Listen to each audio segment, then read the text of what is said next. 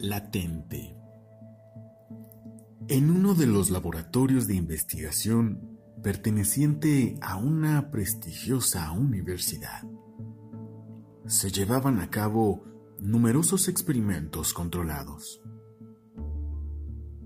En la estancia correspondiente al estudio de las enfermedades infecto-contagiosas, a altas horas de la noche, se encontraba Luis, un becario a cargo del cuidado de ciertas cepas de hongos y bacterias.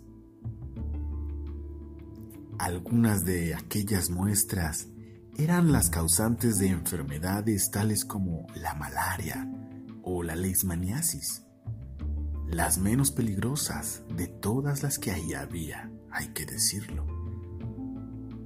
El ensayo que se preparaba consistía en revisar la bitácora y añadir cada cierto tiempo diferentes medicamentos experimentales, con la esperanza de poder encontrar la cura para aquellos males. Todo estaba cuidadosamente controlado, extenuantemente desinfectado y perfectamente limpio, de manera que ninguno de los agentes patógenos con los que se trabajaba pudiera salir de aquel recinto. Hasta esa noche, claro, porque cuando Luis se inclinó sobre la mesa para separar los recipientes, una fibra de su corbata se deslizó sobre una de las muestras. El medicamento, sí, resultó efectivo sobre las bacterias que crecían en el medio de cultivo de la pequeña caja de vidrio rotulada con el número 501.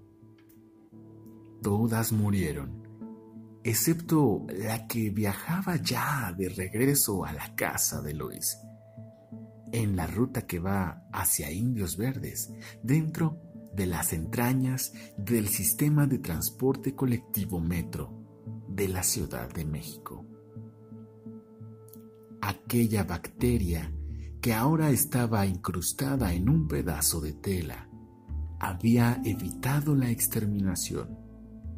Se mantenía viva, viva pero sola, inmensamente sola, en medio de un mundo que todavía no se recuperaba de la segunda ola de contagios de COVID-19.